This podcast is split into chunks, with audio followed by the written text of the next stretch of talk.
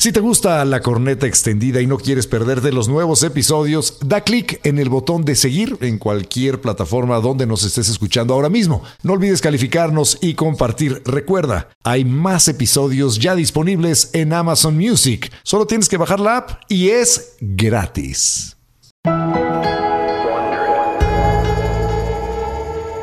Este podcast contiene lenguaje explícito y está dirigido a un público adulto. El mensaje puede considerarse vulgar y ofensivo. Recomendamos discreción. Sabemos que se les abrió.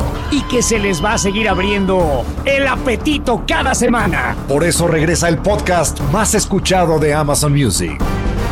La corneta extendida, Nueva temporada. Totalmente extendida para llenarte de placer informativo. Deja que se descargue en tu aparato nuestro elixir auditivo. La corneta extendida, nueva temporada. Cada semana el tema más duro. Y el más actual que nos dé la gana abordar. Sin censura. Sin tapujos. Sin vergüenza. Cada martes te entra uno nuevo. Un nuevo episodio de La corneta extendida. Sí les dijimos que era nueva temporada, ¿verdad? La corneta extendida. Nueva temporada. Porque es nueva y no es vieja, porque es nueva. La nueva temporada de La Corneta Extendida, nueva temporada. Oye, Estaca, ¿tú consideras que tú eres bipolar? Eh, ¿A ti qué vergas te importa, pendejo hijo de la chingada? Pero gracias por preguntar, Eduardo. No, no creo que sea yo bipolar. Oye, pero a todo esto, ¿tú qué estás haciendo? ¿Qué? Ah, me estoy escribiendo una carta a mí mismo. Y, y una, o sea, ¿qué dice la carta o qué? Pues no me ha llegado, pendejo. Cuando me llegue te digo. ¿Sabes qué? Yo como que a veces pienso que estoy loco y, y solo, pero luego recuerdo que estoy hablando conmigo mismo y ya, pues nos reímos los dos y se me quita. Entonces yo creo que no estoy loco.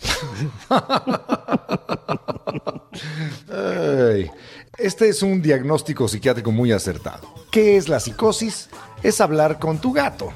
¿Y qué es la paranoia? Pues cuidarte de lo que hablas enfrente de tu gato. ¿Qué es la esquizofrenia? Cuando el gato te empieza a hablar a ti. ¿Y qué es la depresión? Cuando piensas que el gato no te está hablando a ti porque te ignora y te odia y le caes mal y por eso no te contesta. Bueno, damas y caballeros, sean ustedes bienvenidos al nuevo episodio de La Corneta Extendida. Hoy nos vamos a sumergir en la locura. Así que pues va a estar de idem este programa. ¿Te parece si empezamos? Adelante, pinche loco. Ah, pues estamos rayados aquí en la corneta extendida porque el día de hoy nos acompaña una verdadera eminencia. Ah, ah, qué bruto, me espantaste, güey. Una Dije que vas a empezar con groserías. No, una verdadera O sea, eminencia. Pude haber dicho una verdadera eminencia, pero ¿por qué voy a No, hablar, no. de una manera tan majadera? No, tan sería una grosera, vergaridad. Sí, sería una vergaridad corriente que hicieras eso, porque está con nosotros el doctor Enrique Camarena, que tiene, tiene un título, digo, nada más para que sepan con quién estamos eh, platicando el día de hoy. Ahí les va. Presidente de la Asociación Iberoamericana de Neurociencias y Psiquiatría. Nada más. Así se las dejamos. Bienvenido nuevamente, doctor Camarena. Oh, muchas gracias. Gracias por la invitación, como siempre, Eduardo y José Bueno, estamos eh, muy entusiasmados con este tema que vamos a abordar con ustedes, pero también estamos un poco preocupados porque nos hemos estado sí. dando cuenta que algunos de estos trastornos quizá los tenemos o, o- o los tiene gente a nuestro alrededor. Vamos a abordar el tema de la locura. Nosotros, la locura, porque sabes que estuvimos investigando, eh, mi estimado doctor, Sí. y yo no sé si debería de preocuparme porque siento que encajo en varias de las definiciones de algunos de los trastornos, pero primero que nada... No, pues yo también me- siento que encajo en varias. Sí, sí, bueno, sí, pa- parece una obviedad, pero el decir que alguien está loco, ¿qué, qué, qué es estar loco? Es- ¿Cómo es estar loco? ¿Cómo se sabe si uno está loco? Mi- Mira, José Ramón, este, primero eh, de- debo decirte que locura no es un término médico, es un término derivado de la literatura. ¿Sí? Correcto. Es importante. Entonces, eh, en la literatura se le da acepciones múltiples, ¿no? Es- es- es- tiene diferentes formas de conceptualizarse, ¿no? Y semántica, tem- semánticamente también, pues puede confundir mucho a la gente, ¿no? Pero ustedes los, los médicos no dicen, no, fíjese que usted está loco, su, No. su- su esposa está loca. No, porque, porque desgraciadamente la comunidad lo utiliza como una, una forma despectiva, ¿no? ¿Y O sea, cuál sería es- la forma correcta de referirse a una persona que tiene, que está loca? Bueno, la palabra médica es psicosis, ¿no? Psicosis. Psicosis. Psicosis, o sea, la persona psicótica tiene un elemento fundamental. Está fuera de la realidad. Y fuera de la realidad es estar fuera de la realidad en el contexto y en la relación interpersonal y en el mundo que lo rodea. Es decir, el individuo está interpretando la, la, vida y la existencia humana desde una perspectiva totalmente fuera de la realidad. Como Y tiene- Donald a ver, Trump. Pero yo quis- quisiera preguntarle, preguntarle una cosa rápida. Sí. El- el- la persona que sufre de esta psicosis, el loco, es que me- es más divertido decir el loco. Psicótico, psicótico. El, el psicótico sabe que es psicótico, sabe No, que, esa es otra que no está comprendiendo el mundo. Fí- Fíjate que está- acabas de tocar un punto clave porque una de las características para considerar a una persona psicótica es que no tiene la más mínima conciencia que está enferma. Pero entonces eso, no eso sabe. se vuelve sumamente complicado porque un- si una persona no reconoce su enfermedad, ¿cómo la va a tratar? Generalmente son los familiares los que llevan a, a tratamiento a los pacientes, ¿no? Entonces, eh, puede, puede haber locos, fe- perdón, vamos a mantenernos en los términos médicos. ¿Puede haber psicóticos felices en su psicosis? Es que fíjate, qué, qué bueno que tocas ese punto, porque hay una visión ahí un poco romántica, ¿no? O sea,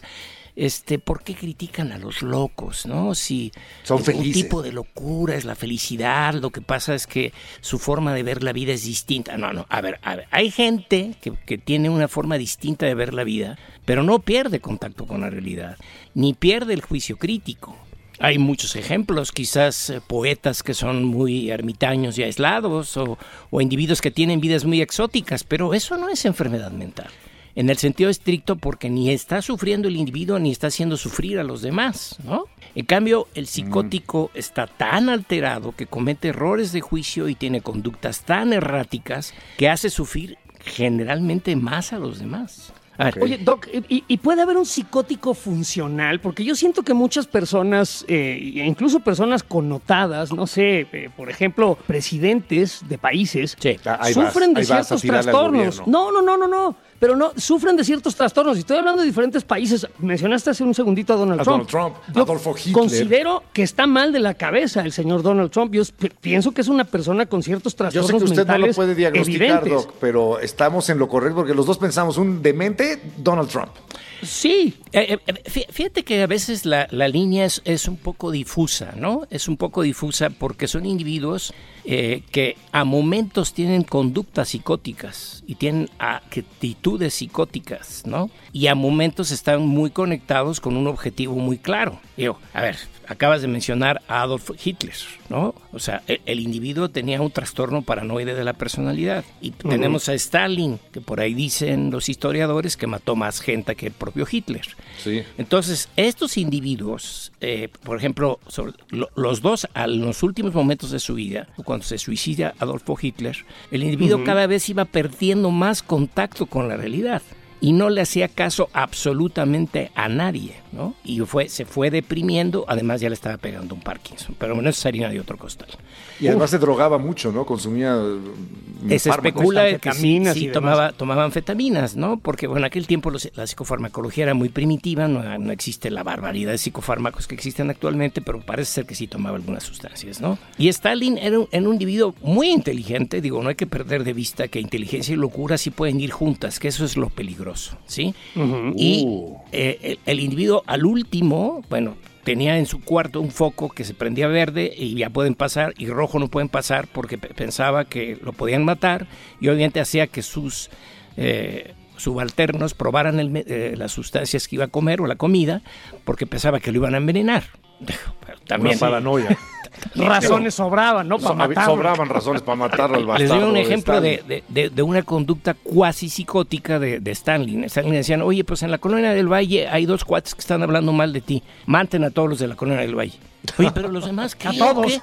Pues a lo mejor son sus cuates o los conocen. Maten a todo el Qué mundo. horror. Las purgas de Stalin. Así era Stalin. Y así era Saddam Hussein. Paranoia unada a un poder absoluto, ¿no? No, Entonces, eso es el peligro que mencionabas, Doc.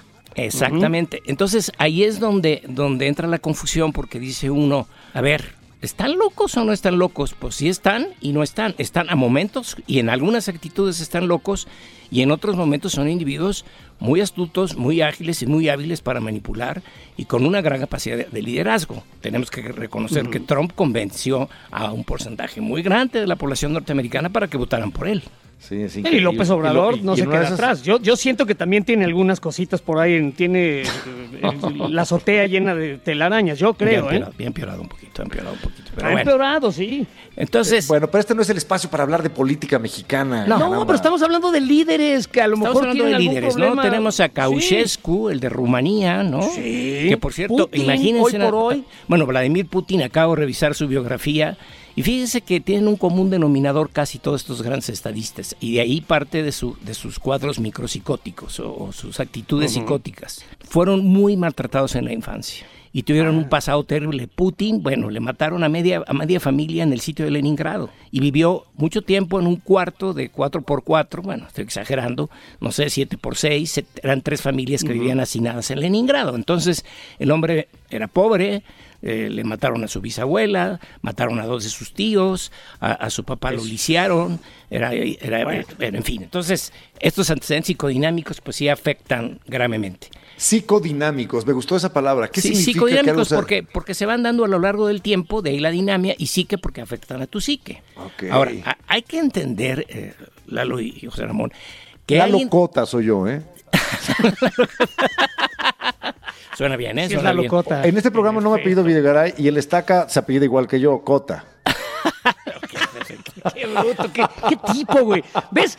Esta es la malignidad que maneja, pero no dejas que, no dejes que te interrumpe, do- interrumpa este güey, perdón, doctor. perdón. Adelante Ah, con lo que bien, ibas a decir. Está bien. Ahora, fíjate, fíjate lo, lo interesante. Ahora, existe otro tipo de locura donde el individuo está loco todo el tiempo. Y eso se llama esquizofrenia.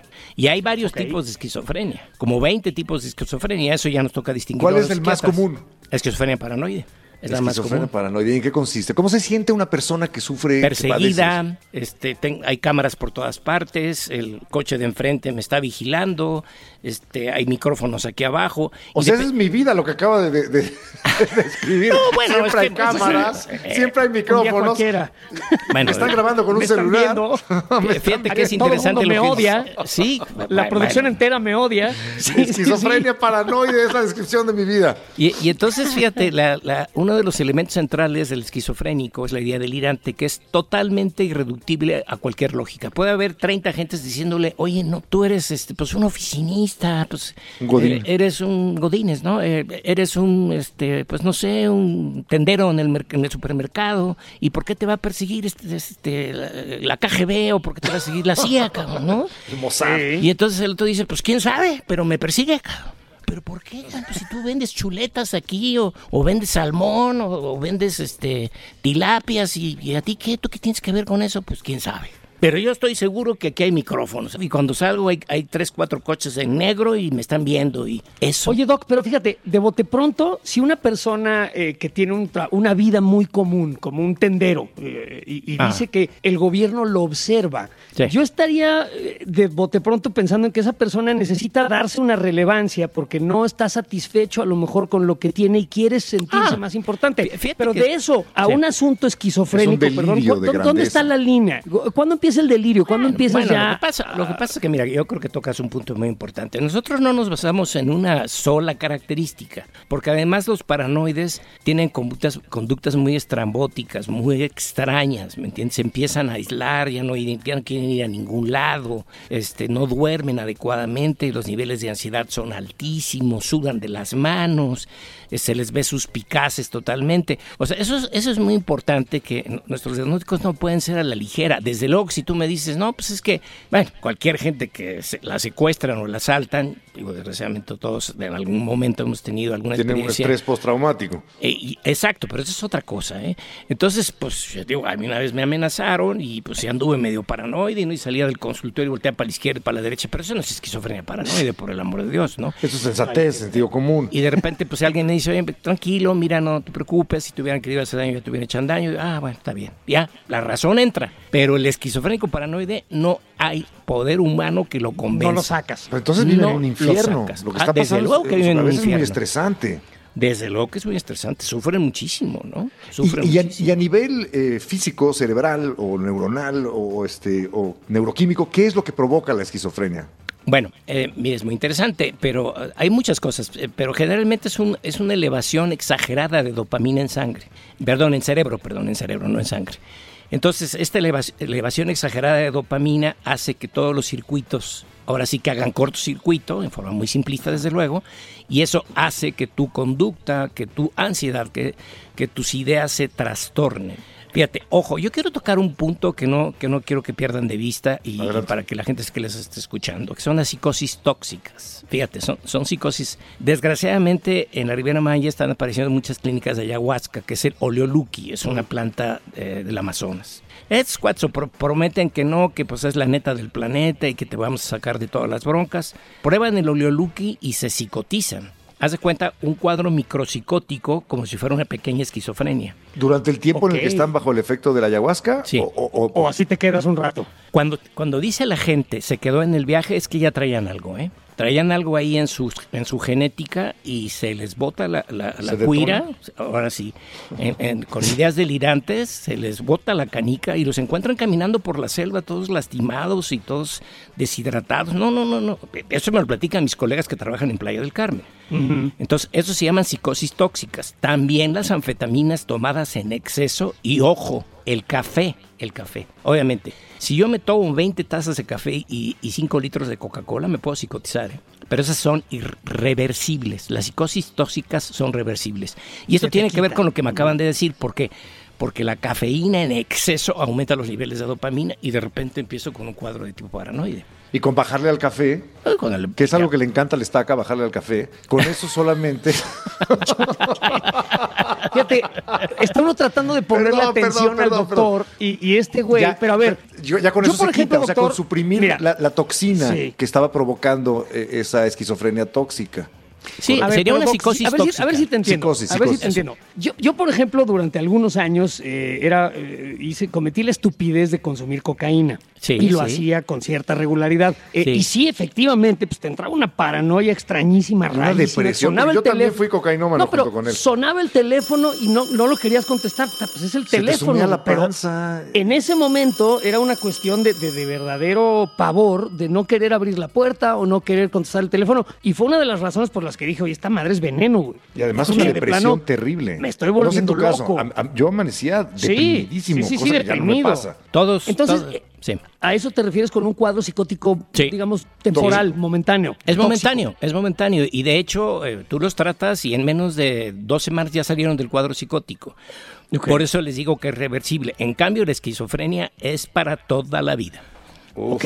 Porque está genéticamente determinada, ¿me entiendes? los genes están alterados, hay un problema en la producción de dopamina y entonces pues estás produce y produce dopamina y te tengo que dar un medicamento que disminuya los niveles de dopamina en cerebro y eso hace que te, acerques un poco más a la realidad, ¿no? Ahora, a ver, yo, a mí nomás me gustaría analizar rápidamente la palabra esquizofrenia. Además, este, permíteme un, segundo quiero no abandonar este tema y ahorita entramos a la esquizofrenia porque me pareció muy interesante lo que dijo el doc, que le das a una persona un medicamento que le reduzca estos niveles. Así es. Eh, y, con eso ya vuelve a la normalidad. Esto es lo que yo he escuchado que alguna vez se refieren como una camisa de fuerza química.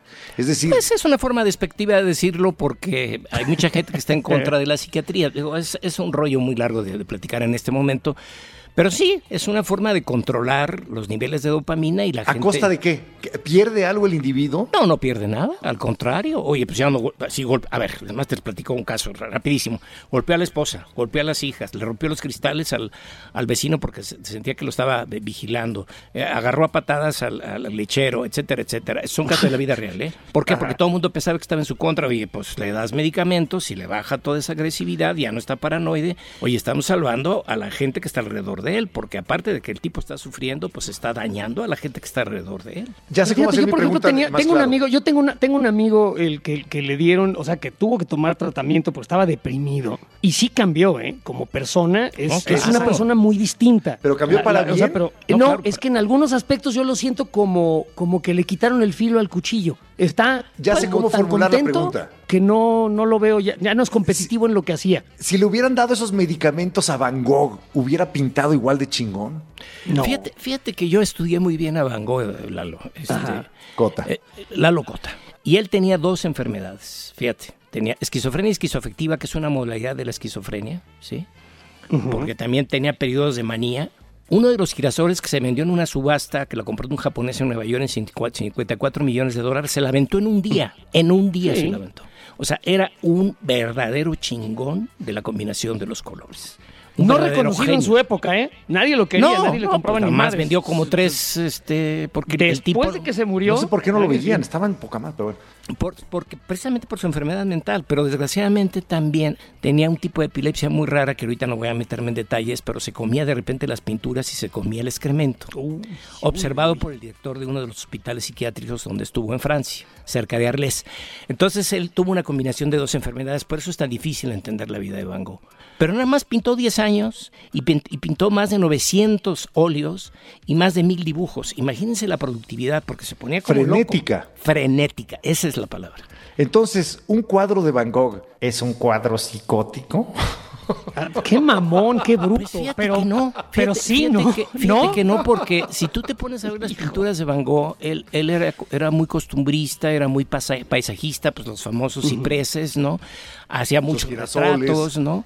Este, su cuarto, pero hay unos muy melancólicos. Hay uno ahí de un individuo que está en una silla y, bueno, que es una representación de la melancolía y de la tristeza en su máxima expresión, ¿no? Entonces, esa es la parte que a veces la gente no entiende. O sea, por más loca que está en una gente, también tiene partes funcionales. Pero si le hubieran dado medicamentos, ¿hubiera sido tan prolífico y, y hubiera sido tan grande su obra? Yo creo que sí. Yo creo que sí. O sea, un buen psiquiatra con una buena dosificación, tratado adecuadamente, no solamente hubiera sido eso, sino también hubiera vivido más tiempo.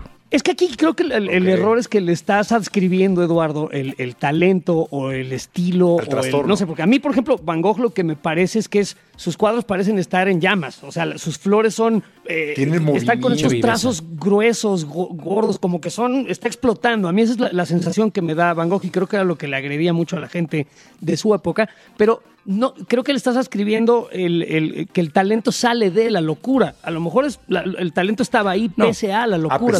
¿no? no, es que, es que fíjense, qué bueno que mencionan esto y lo debo de mencionar. Yo puedo ser muy talentoso y puedo tener el gen de la esquizofrenia. O, puedes nada más tenerlo sin, sin, tener talento y ya. y también puedes ser esquizofrénico y, la verdad tampoco no tener talento. O sea, es que son dos cosas distintas. Porque en este caso se dieron juntas. O sea, eh, ustedes son inteligentes y, no creo que se los digo por coba. Dice aquí su compañero que más o menos dice. Tienes razón. Este, pues porque tienen muy desarrollado el óvulo frontal. El óvulo frontal es el que nos da la inteligencia, la memoria, el pensamiento lógico, el pensamiento hipotético deductivo, la capacidad de razonamiento lógico, el cálculo aritmético. Y la locura está centrada en la parte que se llama sistema límbico, que es la parte central del cerebro. No, no vamos a meter en líos. Está en el centro del cerebro. El reptiliano, el ancestral. Ah, exacto. Eso que llamamos cerebro reptiliano y ancestral, ahí es donde está el quick del asunto. La alteración dopaminérgica.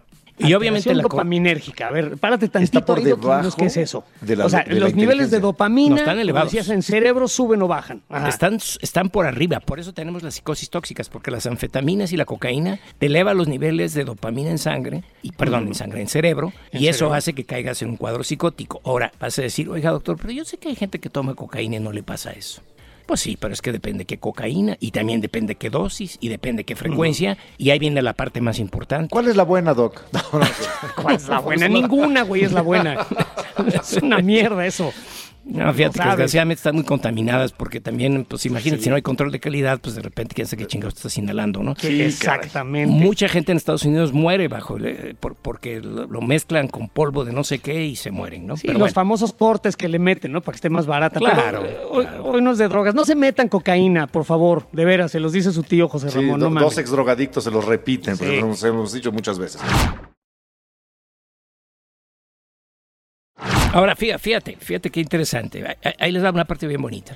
Eh, eh, en la guerra, Thomas Sachs, un, gran psicoanalista este, alemán, describió la psicosis de la guerra. Y es que la gente en la guerra puede psicotizarse. Obviamente porque traen una predisposición biológica. ¿eh? Hay que tener muy en cuenta. Pues decir, oye, pues hay, que hay gente que estuvo en el campo de batalla y pues no se psicotizó. Pues no, porque tenían más resistencia. Pero hay gente que trae el gen y se destapa el gen, abrimos la caja de la Pandora de la locura bajo una situación de ver cómo mutilan a tus compañeros, cómo se mueren tus amigos. qué horror. Es espantoso. Los horrores de la guerra son los horrores de la guerra. Y entonces también se daban muchos cuadros psicóticos. En la guerra de Crimea es cuando se empezaron a describir los primeros cuadros, que por cierto fue la primera guerra que se transmitió y que se filmó en el mundo. ¿Sí? hay fotografías pues de la guerra de Crimea. Esta famosa península que se pelearon los, los rusos contra los ucranianos. se anexaron hace poquito. Se, la anexaron y se la quedaron los rusos, ¿no? ¿Y, y eso, esa psicosis de la guerra se quitan? Sí se quitan, pero ojo, hay unos que duran psicóticos un tiempo, los meten a tratamiento, les dan medicamentos que se llaman antipsicóticos o neurolépticos, y hay otros que se quedan para siempre. Pero eso quiere decir que ya eran esquizofrénicos y se les manifestó la enfermedad durante la guerra. Oiga, Doc, y los pacientes que usted trata, que de repente eh, ellos no se dan cuenta que están, eh, eh, no, quiero, no quiero decir locos, que están, ¿qué? ¿cómo decimos? Esquizofrénicos, están psicóticos, Que, están, que están psicóticos. Usted habla con ellos, les explica, porque debe haber gente inteligente también, ¿no? Que tenga ambas cosas, ah, inteligencia y psicosis. Sobre todo los paranoides son muy hábiles, ¿eh? Pero ¿sabes qué? Les, les, les, brinca la psicosis de repente. Les, platico un caso, ¿no? Un, paciente que empieza a platicar con él, bueno, el tipo me, me oiga, doctor, y esto y el otro y una gran cultura, etcétera, y de repente se me cae bien y me dice, oye doctor, ¿usted tiene algo en contra mí, no? Le digo, ¿yo? de la nada. De, la nada. Este, a ver, le digo, pero, pero porque dice que yo estoy en contra de usted, pues no sé, se lo veo en su mirada, ¿no? Este es el ejemplo que les di que había golpeado a la esposa y a las hijas. El mismo. Y obviamente los familiares ya me habían platicado, pero cuando entró conmigo, no, me cuenta que pues, era el hombre más normal del mundo. Ahora sí, hasta que le brincó la psicosis, ¿no? Y de repente agarró unas agujas que tenía, ah, bueno, que desgraciadamente por error estaban a la mano y me quiso clavar las agujas en la cara. Pero obviamente había unas enfermeras, lo agarraron y ya no pasó nada, ¿no? Eh, digo, es, es una profesión difícil la nuestra, pero uno toma, toma las ah, precauciones correspondientes, ¿no?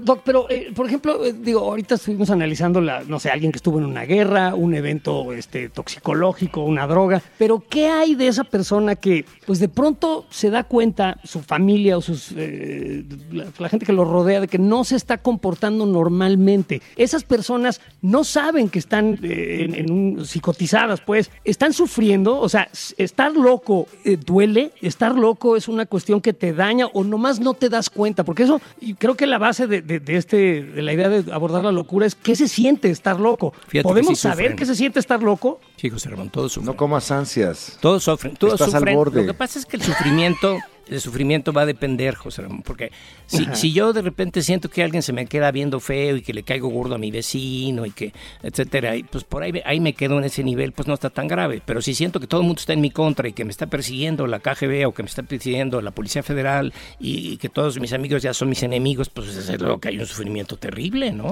Pero no hay el clásico loquito, haz de cuenta, como el que hacía Chespirito, que están felices en su locura. No hay, no hay esas personas que están psicotizadas, pero que están, ahora sí que no se, no se enteran. Están mira, gozando su realidad. Estamos entrando a un tema que me gustaría que fuera de otro programa, que es la psicosis maníaco-depresiva.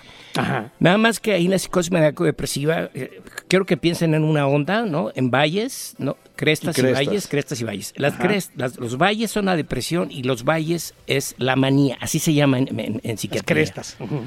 Entonces, en esos periodos de cresta, de manía, hay euforia, alegría, energía desbordada, no quieren dormir, están hipersexualizados y piensan que, bueno, en el tiempo de Napoleón, como era tan famoso, todo el mundo pensaba que era Napoleón. Entre lo que, entre en lo que investigamos, yo no sabía que la actriz guapísima de Hollywood, Catherine eh, Zeta-Jones, así es, tiene eh, bipolaridad. Sufre de, de, este trastorno y como bien dices, Doc, tiene estas crestas y valles. Entonces de repente pasa temporadas enteras que está deprimidísima y luego y depresiva. de pronto, no, y, y, cuando se pone maníaca es cuando es amabilísima, como feliz, eufórica. Feliz, eufórica, pero, pero al parecer no la pasa nada bien la señorita. Es como una bipolaridad extrema, ¿no? Lo que pasa es que la bipolaridad tiene 29 formas de manifestarse, porque puede ser leve, puede ser eh, muy intensa, me puedo estar bien deprimido en invierno y bien maníaco en verano, o puede ser de una frecuencia de cambios en un solo día cambio de la manía a la depresión. De ahí viene la palabra manicomio, ¿eh? para que se lo aprendan. Manicomio viene de manía porque los, los diagnostica hasta mi abuelita, ¿no? De repente se desnudan y andan corriendo en el Central Park en Nueva York. Qué chingón. Este, pues sí. De hecho, te lo dicen los pacientes. ¡Qué libertad! bueno, ¿qué? ¿Te lo dicen los pacientes? Te lo dicen, doctor, ¿sabe qué? No me quite la manía porque yo me siento a todo dar. Pues sí, pues sí, compadre, pero ya te compraste tres bebés W y ya quedaste en la ruina. Sí, doctor, yo sé que... Y eso, eso que le estoy platicando son casos de la vida real, ¿eh? No, yo ya mañana recupero otros 3 millones de dólares, ¿no? Eso se llama megalomanía. Cuando se aman a sí mismos, tienen una opinión altísima de sus personas. Ah, sí, no, no hay secreto. Ellos no, no hay secretos en la vida para ellos y ellos son, este, son capaces de hacer todo y son súper productivos, ¿no? Como Donald Trump. Es un megalómano, sin duda. Entre otros, ¿no? Él tiene un trastorno de personalidad de tipo paranoide. ¿eh? Es, es lo que yo creo. Tipo paranoide. O sea que todo. A ver, nada más rápido, un pequeño análisis así, digo, somero, porque no lo, no lo has tratado personalmente, pero ¿qué le ves a ese güey? Son narcisistas, son narcisistas.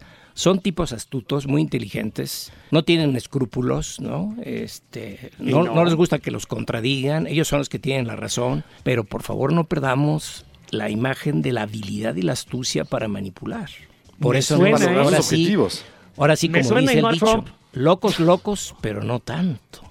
Correcto. ok, entonces, bueno, ya tenemos varios, varias vertientes de lo que son las enfermedades mentales. ¿Se les llama enfermedades o se les llama trastornos? ¿Hay alguna diferencia entre estas dos cosas? La, la palabra aceptada por la Asociación Psiquiátrica Americana y en general en todo el mundo es trastorno. Okay. Porque enfermedad es muy, también muy general. Oye, y luego, ah, mira, Doc, yo hace rato, antes de, de, entrar a platicar contigo, eh, yo eh, me, di cuenta que yo tengo un trastorno TOC, como le dicen. Este, trastorno obsesivo-compulsivo. Obsesivo-compulsivo muy fuerte, porque organizo los platos de la lavadora de trastes en cierto orden y me repugna que no estén en ese orden. Este, no, si me levanto de la cama la tengo que hacer inmediatamente, no puedo ver una cama deshecha. Una vez nos peleamos en el radio media hora por cuál es la manera correcta de poner el papel de baño, porque este güey insiste el papel de baño tiene que ir solamente, por fuera. solamente hay una manera de ponerlo y es con la hoja para afuera para que no se, lo que te vas a restregar en el no esté tocando la asquerosa pared. Eso es una locura leve, es nada más una, una, un rasgo de personalidad o se puede hablar de un trastorno, digamos, leve. Mira, eh, en general está considerado como un trastorno aparte, trastorno obsesivo compulsivo, que también tiene grados, porque mira, ojalá México tuviera muchos obsesivos porque estaríamos en otro, en otro, en otro Sería un país más ordenado. Sería un país más ordenado, más exacto, más cumplidos, más constancia. Eh, eh, por ejemplo, pues los japoneses, ¿no? Tú, ves a un jardinero japonés trabajando en su jardín y dices, puta, qué, obsesividad este tipo, pero son unos jardines espectaculares. Ahora. Y están sanos de su mente. Y están sanos están sanos. ¿no? Ahora, nada más que no hay que perder de vista que cuando la exigencia de una cultura es muy alta, lleva a que las gentes al sentirse fracasadas se suiciden. Por eso los japoneses tienen el más alto mm. índice de suicidios entre adolescentes. en yo no me voy a matar, no me voy a matar si no están bien organizados los platos, pero de verdad, o sea, para mí el orden en la casa, yo voy por la casa limpiando cosas y mis hijas y mi esposa van tirando sí, todo. peinando los Yo voy atrás de ellas limpiando. Sí, está mal eso, Doc. ¿Qué posibilidad ¿Estoy dañado? No. ¿Estoy, estoy dañado? Yo, es que mira, eh, eh, qué, bueno que me haces esa pregunta porque hay cosas que se pueden controlar, ¿me entiendes? Yo también soy muy obsesivo. Yo tengo también una estructura obsesiva, siempre lo he sido. Pero si tú lo puedes controlar y tienes conciencia de ello, pues ya no se convierte en un problema. Pero hay gentes, mira, imagínate tú nada más. Yo tengo pacientes que se avientan tres horas lavándose las manos, así como te lo estoy platicando. ¿eh? Mi, tío Carlito con cloro. con alcohol. Y con cloro, ¿no? Y dices, pues, entonces ya se vuelven disfuncionales, ¿no? Oye, maestro. Este, a mí lo que me preocupa, Doc, es que acaba usted de describir al estaca. se pasa seis horas lavándose los dientes, se lava las manos desde antes de la pandemia, ¿eh? Desde antes de la pandemia, 70 veces al día, al punto en que ya se le ven blancos los nudillos. Eh, ¿Es preocupante? No tanto, no tanto, pero sí, ¿me debería de preocupar, Doc, o, estoy bien? Mira, eh, la respuesta es muy sencilla. Mientras a ti te permita ser productivo, ser una persona que avanza en la vida, que cumple sus metas, que cumple sus objetivos y no te provoca un sufrimiento, no pasa nada. ¿sí? Pero ¿qué, ¿qué posibilidad hay de que un individuo perfectamente funcional, normal, adulto, digamos exitoso, de pronto, de un día para otro, empiece a manifestar un trastorno? O sea, ¿qué posibilidad tenemos los seres normales de un día despertar y estar locos? Sí, fíjate, que es una pregunta excelente, Eduardo, porque la esquizofrenia generalmente se manifiesta en la adolescencia y, están dos semanas antes bien y de repente, ¡pum!, se dispara. Ahora sabemos que tiene que ver con una manifestación de los genes en la adolescencia. Porque hay genes que están apagados o están prendidos y de repente esos genes de la locura, por decirlo de la psicosis, pues para hablar en términos médicos, se destapa, se despierta y aparece la esquizofrenia. Entonces es poco probable que un adulto funcional de pronto empiece a, manifestar estos trastornos. De un día para otro es un poco difícil, pero sí puede haber casos de lo que se llama de cuadro psicótico de, primera aparición o primer cuadro psicótico en la vida, que en menos de dos semanas se manifieste. A cualquier edad, o sea, puede ser un 50 generalmente, como nosotros. Generalmente es en adolescencia, pero también puede ser a los 50 años. Pero es difícil, ¿eh? La esquizofrenia la mayoría de las veces es en la segunda o tercera década de la vida. Fíjate que yo una vez vi un documental cuando era niño, un sábado así de esos de, ver televisión desde temprano, que todo un sábado dormido, y pusieron un documental sobre la esquizofrenia. Y yo quedé convencido, y habré tenido como, no sé, ocho años o nueve, de que yo tenía esquizofrenia. Y yo me ¿Por qué, güey? ¿Por qué? No, pues porque cuando eres niño tu imaginación es muy, eh, digamos, activa. Y entonces yo veía lo que decían en el documental es que estas personas ven cosas y decía, pues sí, yo veo formas en las nubes y demás. Pero bueno, evidentemente no, nunca he tenido un evento psicótico que me haga disfuncional, ¿no? Pero eh, a mí este, este asunto de, de, lo cerca que estamos los normales, entre comillados, a la locura, siempre me ha llamado mucho la atención. ¿Qué se necesita para que una persona se vuelva loca de pronto? Mira, todos los humanos, eh, por eso el famoso, el famoso, perdón, el famoso dicho de médicos, eh, poetas y locos, todos tenemos un poco. Es decir, potencialmente todos podemos en algún momento de nuestra vida pues, perder la razón o salirnos fuera de la realidad. Por eso dicen que el sabio cuando enfurece eh, cae en la locura, ¿no? Y pierde su sabiduría. Y eso pues nos ha pasado a todos en un momento de la vida, ¿no? O sea, una desesperación, una situación crítica, ahora con la pandemia, ¿para qué les platico? O sea, pero eso no quiere decir que vaya a permanecer todo el tiempo así. Está calculado que más o menos el 80% de la, de la población mundial en un momento de su vida se deprime, en algún momento de su vida. Aquí en México hay un millón de esquizofrénicos, un millón de esquizofrénicos diagnosticados estadísticamente se considera que debe, debe Lo que pasa es que es por estadística, es por, andan sueltos. Digo, en Estados Unidos, no sé, usted seguramente conocen San Francisco, Nueva York, se levantan en la mañana, yo, yo corro, entonces me, levanto a correr y está lleno de homeless, ¿no? La mayoría de ellos son esquizofrénicos abandonados por sus familias y viven entre Eso es terrible. ¿eh? Yo, yo, no sé por qué, si en México cuidamos más de nuestros familiares o, la gente no los. Pero en Estados Unidos es muy común, de verdad. Por ejemplo, en Chicago, donde yo vivo, que en el centro de la ciudad veas gente que ahí está y ahí vive, ¿no? O sea, yo los reconozco, incluso a algunos los saludo. A unos no se les puede saludar porque son muy violentos. Así es. Pero sí es gente que, pues, pobrecitos, y no puedes hacer nada por ellos. De repente, pues les llevas comida o algo, pero. ¿Sabes qué es lo que pasa? No se les eh, puede ayudar mucho. Es el individualismo de las sociedades muy desarrolladas, ¿no? O sea, sí se pierde un poco esta, este sentido de la compasión y del cuidado por el que esté mal, ¿no? En cambio, en las sociedades menos desarrolladas hay más protección, les dan de comer. Más estructura familiar, ¿no? Más estructura familiar, este, en el restaurante, bueno, pues les dan un pan o les dan una sopa o les dan una carne para que coman, ¿no? Entonces, pues eso es lo que pasa y la familia ya no los aguantó y los abandonó y sucede mucho en los países desarrollados. ¿Y qué pasa con estos pacientes? Unos se les puede dar eh, un, fármaco para reducir los niveles que están provocando su locura o para incrementarlos, pero ¿qué pasa con los que están ya eh, en, un eh, hospital psiquiátrico, en un manicomio? Manicomio? ¿Qué, tienen ellos que no se puede arreglar? Mira, lo, lo, que pasa es que con los nuevos psicofármacos, desde 1980 hubo un boom en los nuevos antipsicóticos o neurolépticos, así se llaman los medicamentos que se utilizan para la psicosis, se vaciaron los hospitales psiquiátricos. Se vaciaron. Es una muy buena noticia. Porque además tenemos medicamentos eh, de depósito, los inyectas y dura un mes el efecto. Y eso ha ayudado mucho al control de la esquizofrenia y otro tipo de psicosis. Porque luego se rehusan a, a, tomarse sus pastillas, ¿no? No, no, no se las toman. Los paranoides no se las toman ni yendo a bailar a Chalma, ¿no? Entonces, los tienes que meter, los tienes que meter al hospital psiquiátrico, los controlas en dos, tres semanas, ya más o menos los regularizas, les pones un medicamento de depósito y los regresas a su casa, ¿no? Hasta el mes que viene y otra vez. Empiezan y al mes que viene le vuelves a poner el medicamento de depósito. Hay cerca de aquí en México ocho o nueve tipos de, de, ámpulas de antipsicóticos de depósito muy útiles. Entonces, ¿todos los psicóticos son tratables? Todos los psicóticos son tratables. Todos, todos son tratables, nada más que debo de aclarar que algunos son muy difíciles de tratar y otros son muy fáciles de tratar. Y hay recaídas y generalmente porque dejan de tomar los medicamentos o porque se les olvidó a los familiares darle el medicamento o porque de repente vino un temblor en, 1985 o porque vino la guerra en Ucrania y pues se destapa la locura, pues, ¿no? Oiga, Doc, hay, una, hay un, este, un, bueno, un padecimiento que manifiesta mucho en las películas, ¿no? Que lo muestran, que es el síndrome de Tourette, ¿no? Que la gente que supuestamente lo padece no puede parar de decir, mierda, mierda, chingas a tu madre, puto, huevos, huevos, huevos, culero, culero, y así, ¿no? Que no eh, pueden parar de decir majaderías. ¿Es cierto? Sí, tú lo tienes, tú lo tienes a la verga. que, eh, sufres de ello, pendejo. Fíjate que el síndrome de, fue descrito por, este señor Giras de la Tourette, yo no sé francés, pero más o menos trato de pronunciarlo. Giras de la Tourette lo podemos pronunciar en español sin problema. Es rarísimo, ¿eh? Yo he visto dos en mi vida, en 36 años de trabajar como psiquiatra. Solamente dos. ¿Y, y, son qué gritaban, Doc? Digo, bueno, no tiene usted que gritarlo. ¿Gritaban así groserías como acabo de hacer? O, sí, tienen ahí un problema de control de impulsos, ¿no? Este, tienen una conducta un, cuanto, un tanto cuanto desorganizada y de repente tienen cuadros micropsicóticos. Digamos que es un tipo de psicosis muy rara, ¿no? Pero es también todo un rollo, el síndrome de Giras de la Tourette, ¿no?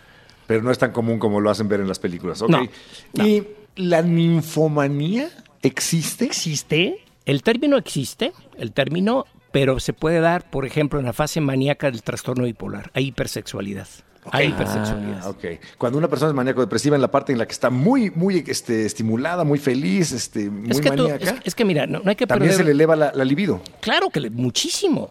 Pueden, pueden acostarse con siete, ocho parejas o, o diez o doce en una misma noche en una tarde noche. bien.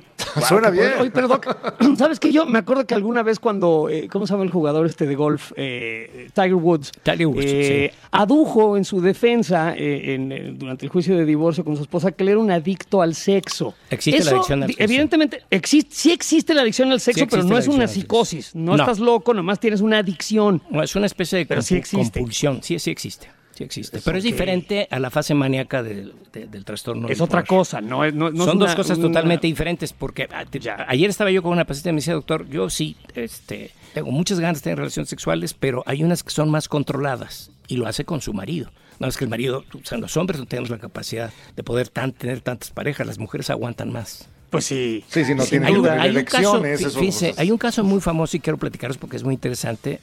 Calígula duró cuatro años en el poder, pero Calígula era, estaba el tipo, pero bien pirado, ¿no? Es sí, seguro que tenía una esquizofrenia paranoide. Y eh, elegía parejas hipersexuales además de tener relaciones con Drusila, que era su hermana, ¿no? Drusila era la hermana, es una cosa que, poca gente sabe. Drusila era la hermana de este güey y, la, y la, era su, cortesana favorita y bueno, se la daba frente a otras personas, perdón, Doc, pero sí, es muy escandaloso. adelante, adelante. Pero él, él elige de pareja, este, Calígula, en un momento de su vida, a la mujer más hipersexual del grupo de mujeres que tenía alrededor de él. Y, y se aventaba competencias con otra, otra prostituta, que era prostituta, y podían tener hasta 20, 27 o 30 parejas en todo un día. Wow. qué ardor y qué asco. Así es, así es, así es. Entonces, no, se puede hablar de que exista una ninfomanía, o sea, una. No es un término aceptado médicamente, Lalo. No es médicamente. Un porque depende de las circunstancias, ¿me entiendes? O sea, miren, les platico algo que se los debo de platicar que es interesante. Hay una nueva sustancia tóxica que se utiliza en Europa que se llama nefedrona. Ese es el nombre de la sal y se llama chamsex. Chamsex. Generalmente la utilizan los homosexuales, no quiero decir que los heterosexuales no, y se avientan orgías de dos o tres días consecutivas. ¿Pero qué provoca? ¿Es, como, una hipersexualidad. Es una hipersexualidad. Es una metanfetamina en realidad, ¿eh? Es una metanfetamina modificada con un, poder muy importante sobre la sexualidad. Entonces, desde luego descansan y vuelven a tener relaciones, descansan, vuelven a tener relaciones y pues, existe, ¿no? No se te quitan las ganas nunca. No se ¿Cómo se llama mientras... apuntar por ahí. Chemsex. sí, todo el mundo me dice, oye, consíguemela, no seas gacho. Consíguemela. Más, móchate, móchate y te la consigo. ¿Y causa el mismo efecto en hombres y en mujeres? Sí.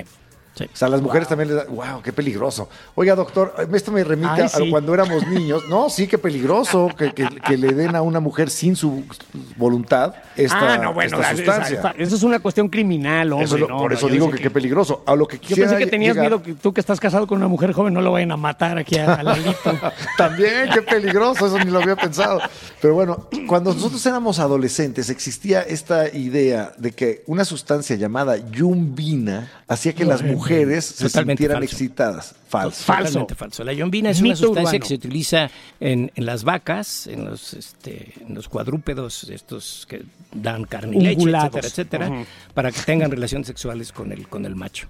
Pero, en el hombre no tiene en la hebra humana no hace ningún efecto. Pero esta cosa de la nefedrona. Es así, es así. Pero no existe en México, ¿eh? La compran por internet en, España. Yo esto lo escuché. No la compren mejor. No, no, no, no, no, porque ahí les voy a platicar el problema de la nefedrona. Se psicotizan. Igual que, la, igual que la cocaína, o sea, se psicotizan y entonces acaban en el hospital psiquiátrico totalmente delirantes y paranoides. Pero bien cogido. La, doctora Helen, Helen Dolenjevich, que fue mi alumna en la SAI, donde fue donde yo estudié, eh, este, ella es experta en drogas sintéticas, tiene un libro publicado y a ella se le escuché en un congreso en Madrid. Pues estábamos, yo estaba diciendo, y la madre, pues que yo nunca lo había escuchado, ¿no? Pero sí existe. Oiga, Doc, y llevándolo a un plano más romántico y menos sexual, ¿existe esta locura del amor? Cuando estamos, cuando estamos enamorados, ¿nos volvemos un poco locos en realidad? Nos volvemos un poco locos, ¿no? Eh, eh, eso es una locura pues es así, románticamente podríamos decir que todos tenemos que experimentar en algún momento de nuestra existencia. Primero, se da en una condición donde las hormonas están hasta el full. Estamos hablando entre la adolescencia y a veces hasta los 60 años, ¿eh? y más. Dos. Correcto. Con la persona que tú, fíjese, es muy importante, que te gusta y te atrae muchísimo. No, importa si está fea o, está guapa, eso no tiene nada que ver. Porque eso depende, es subjetivo, es una cuestión subjetiva. ¿no? Tres, hay un proceso de idealización donde tú no ves ningún defecto en la persona. Y, cuatro, obviamente la otra persona también le puede pasar lo mismo, pero no siempre. Entonces el grado de idealización sumado a toda una serie de cambios hormonales, donde está involucrada la dopamina, la oxitocina, la norepinefrina y la serotonina principalmente, en forma muy simplista, da como resultado que tengas una atracción que no puedes separarte de esa persona y, no puedes dejarla de ver y si te deja, tu mundo se acaba. A veces se acaba tanto tu mundo que te suicidas. Obviamente ya traes algo. Y, ya traes algo, porque no todo, mundo, eh, por ejemplo, no todo mundo se suicida, ¿no? No, pero sí estamos hablando de que hay, eh, hay cambios en el cerebro que no te dejan ver a lo mejor la realidad y de ahí me imagino que surge el que muchas relaciones tóxicas se mantienen más allá de lo lógico. O sea, es una persona que te está haciendo daño, que te está eh, haciendo cosas malas, pues, pero tú sigues viéndola como una persona ideal, eh, deseable, eh, impoluta y además de todo, incuestionable. Y cualquier persona que te diga, esa mujer te está viendo la cara de pendejo, ya, te enojas con esa persona. Me lo dijiste 25 veces, ya no entendí, era yo muy joven en esa ocasión. Ya deja de echarme en cara. Yo, también, te lo dije 20 veces. Me decía, no seas pendejo, José Ramón, ya, por favor. Pues yo no entendía. Mi mamá no dice groserías, güey. No estés diciendo, pero, levantando pero, tu mamá es bien grosera. No, no sé. Pero, el asunto es que te lo decían y no lo oías. no entiendes. Fíjate que lo interesante para, para distinguirlo de lo que es la esquizofrenia y la psicosis, pues es que en todo lo demás el individuo funciona muy bien. O sea, no hay bronca, pues. Está enamorado en su chamba y todo. Y en la pendeja, pero funciona. Y entonces, yo por, oye, fulano, pero es que, es que fulana te está poniendo el cuerno. No, hombre, ¿cómo crees? Pues, si está enamorada de mí, yo la quiero muchísimo. Oye, pero pues es que aquí tengo un video que, haciendo el amor con otro cuate. No, es falso. bueno, eso sí, es una locura. Entonces sí es una especie de locura, ¿no? Pero fíjense bien que es una, es una locura que está circunscrita a un estado emocional muy intenso donde yo me convierto en prácticamente parte de esa persona simbióticamente. Porque hay una simbiosis. Cuando, cuando se da de los dos lados el enamoramiento. Cuando se da de los dos lados, porque desde luego, digo, yo no sé si ustedes recuerden, pero yo lo tengo aquí metido en la cabeza esas reacciones de las adolescentes cuando veían a los Beatles, ¿no? Digo, ahora existen, existen, hay un caso de Paul McCartney que caminó por un jardín con su perro, que era un pastor inglés, ¿no? Se aventaron las chamacas a arrancar el pasto y se lo comían, ¿No? claro, eso, eso no es. Qué bueno que el perro no defecó en ese pasto. Sí, porque es una combinación no muy, no muy, agradable, ¿verdad? Pero, pero fíjate bien lo que, lo, que pasa. O sea, no estamos hablando de enamoramiento, pero también es como una especie de psicosis. Pero ahí estamos hablando más de histeria. colectiva. Es una psicosis colectiva. La palabra más adecuada es histeria colectiva, ¿no? Es histeria Correcto. Híjole, Doc, nos faltaron muchos temas que abordar. Eh, la histeria, este, las fobias, los delirios, la demencia, la, demencia senil que nos acecha a todos hacia el final de la vida. que llegará. Ya se nos acabó el tiempo. Nada más quisiera yo preguntarle para cerrar, Doc. Sí. ¿Cuáles serían señales de alerta que podemos ver en las personas a nuestro alrededor que digamos, aguas, cuidado, esta persona podría desarrollar eh, una psicosis. Una demencia. Una psicosis, una psicosis, para no confundirlo con demencia, que es otra cosa distinta. Es una psicosis, correcto. Este, pérdida del juicio crítico, ¿sí? O sea, el juicio está totalmente alterado, poca conciencia de lo que te O sea, como decir, vamos bien. Sí, errores de conducta totalmente... este, exactamente. Errores de conducta graves, ¿sí? Eh, alteraciones de las emociones muy significativas, arrebatos de agresividad muy intensa y obviamente lo más importante, que no lo he mencionado y qué bueno que lo, que lo tocaste ahorita, las alucinaciones auditivas y visuales. Porque alucinan. estoy oyendo y viendo cosas que no están. Más frecuentes las, las auditivas que las visuales. Las visuales son raras. O sea, oír que te hablen, que te oír voces. Es que, en tu es que me están diciendo. voces. Me, están diciendo groserías. Me, me, están diciendo. No, y ahí viene lo peor. Ustedes han escuchado estos casos, ya para terminar rápido. De, acaba de suceder hace unos días con una mujer que mató a sus cuatro hijas y o hijos y luego se mató ella. Eso se llama psicosis depresiva o depresión psicótica. porque se combina la depresión con la psicosis. Dime si una gente en su sano juicio, seguramente, seguramente, pero pues nadie se dio cuenta, ¿no? Porque están los famosos asesinos, estos que oyen voces, que el perro les dijo mátalos a todos y cosas de esas, ¿no? Este es un clásico de, ejemplo de, de, psicóticos. Eso sí sucede, Doc. Sí sucede, sí sucede. Bueno, pues eh, tenemos varios. O sea, la próxima vez que el gato me diga que mate a Eduardo, no le hago caso. No le hagas caso, por favor. Yo te aconsejo, si ese mes chance, porque son muy abusados. No, no es cierto, no es cierto. No, no, no le hagas caso. Muchas gracias, Doc, de verdad. Un, placer, pero se nos quedó muchísimo. Yo creo que te vamos a tener que llamar eh, alguna vez más para seguir hablando de esto, porque la locura a mí siempre me ha parecido que me acecha a cada esquina, entonces necesito saber más. Claro que sí, con mucho gusto. Igualmente, bueno, pues un placer tener con nosotros al doctor Enrique Camarena, que es ni más ni menos que el presidente de la Asociación Iberoamericana de Neurociencias y Psiquiatría y que además se ha rifado el día de hoy aquí en la corneta extendida. Gracias, Doc. gracias, gracias a los Gracias, Doc. Este aplauso es para usted. Es grabado, pero es lo que hay. Muchas gracias. Sabemos que se les abrió. Y que se les va a seguir abriendo el apetito cada semana. Por eso regresa el podcast más escuchado de Amazon Music. La corneta extendida. Nueva temporada totalmente extendida para llenarte de placer informativo. Deja que se descargue en tu aparato nuestro elixir auditivo. La corneta extendida, nueva temporada. Cada semana el tema más duro. Y el más actual que nos dé la gana abordar. Sin censura. Sin tapujos. Sin vergüenza. Cada martes te entra uno nuevo. Un nuevo episodio de La corneta extendida. Sí les dijimos que era nueva temporada, ¿verdad? La corneta extendida, nueva temporada. Porque es nueva y no es vieja, porque es nueva. La nueva temporada de La corneta extendida, nueva temporada.